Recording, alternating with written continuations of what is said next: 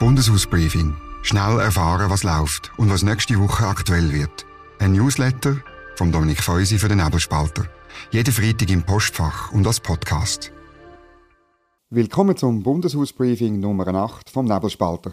Kurz und kompakt hören Sie das Wichtigste aus Bundesbern. Jeden Freitag ausführlich in Ihrem Postfach und kompakt da als Podcast.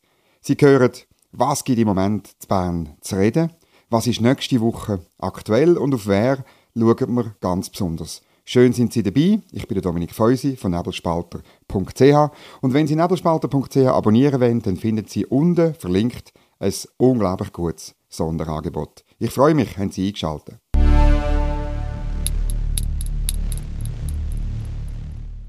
Das gibt's Bern zu reden.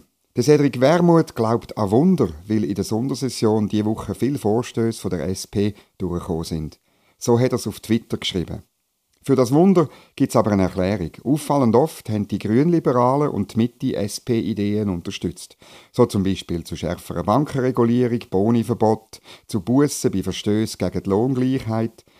Ähm, SP, Grüne, Grünliberale und Mitte, das sind die neue Macht im Nationalrat.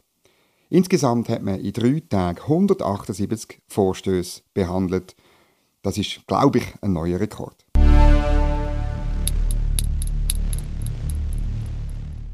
Was nächste Woche aktuell wird. Es geht nächste Woche um drei Themen. Umweltschutz, Staatsfinanzen und um Lohngleichheit. Schon wieder. Die ständerätliche Umweltkommission beratet das neue CO2-Gesetz. Sie will weitergehen als der Bundesrat, wo nur zusätzliche Subventionen für Technologien, Heizungersatz und Energieeffizienz vorgeschlagen hat.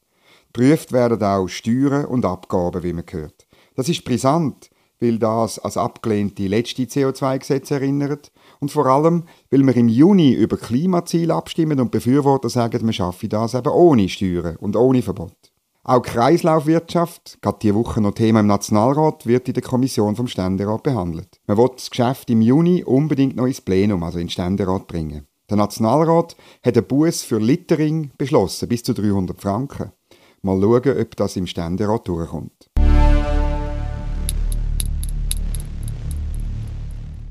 Die beiden Finanzkommissionen behandeln Nachtragskredit mit 16 Positionen fürs laufende Jahr in der Höhe von insgesamt 434 Millionen Franken. Es geht dabei vor allem um den Asylbereich, 166 Millionen, Unterstützung für die Ukraine, 113 Millionen und Geld für Bahn und Bus, wo immer noch weniger Leute befördern als vor der Pandemie, 87 Millionen. Und dann geht es wahrscheinlich auch noch, man weiß es nicht so genau, um den Teuerungsausgleich fürs Bundespersonal, wo der damalige Bundesrat Uli Maurer den Personalverband versprochen hat. Profitieren davon würden auch Bundesräte.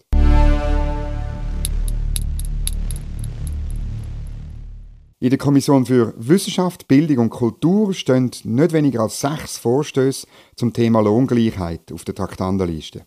Seit Mitte 2021 müssen grosse Unternehmen die Löhne untersuchen und Rechenschaft ablegen. Aber es ist klar gewesen, dass das die SP und die Grünen nicht langt.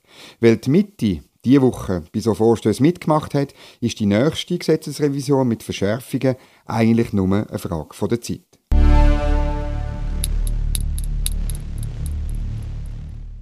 Auf wer schaue ich nächste Woche besonders?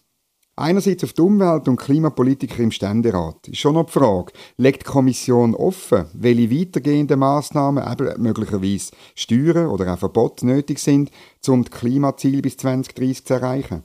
Oder wartet sie aus taktischen Gründen damit, bis die Abstimmung über das Klimaschutzgesetz vorbei ist? Und dann schaue ich auf die Mittepolitiker in der WBK, eben der Wissenschaftsbildung und Kulturkommission vom Nationalrat, Machen die Mittevertreter in der Kommission wieder mit bei einer Verschärfung vom Gleichstellungsgesetz? Oder gehen ihnen die Anträge von Linksgrün zu weit?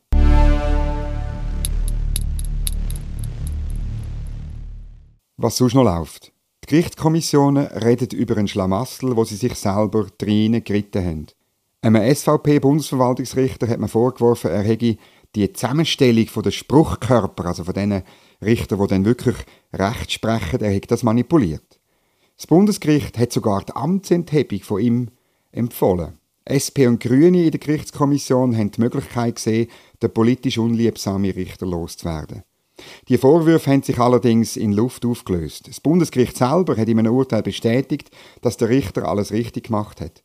Doch die Gerichtskommission schafft es nicht, den medial vorverurteilten Richter zu rehabilitieren.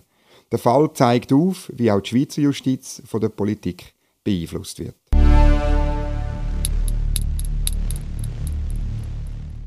Das wäre es gewesen. Das Bundeshausbriefing, kurz und kompakt als Podcast. Wenn Sie mit dem Thema noch mehr Details und Links auf Quellen und auf Dokumente wünschen, dann finden Sie das im schriftlichen Bundeshausbriefing. Ich tue das unten verlinken. Dort können Sie sich auch informieren, wie Sie alles am besten abonnieren. Ein schönes Wochenende, sagt Dominik Feusi und bis am nächsten Freitag. Bundeshausbriefing. Jede Woche gut informiert. Ein Newsletter und Podcast vom Nebelspalter.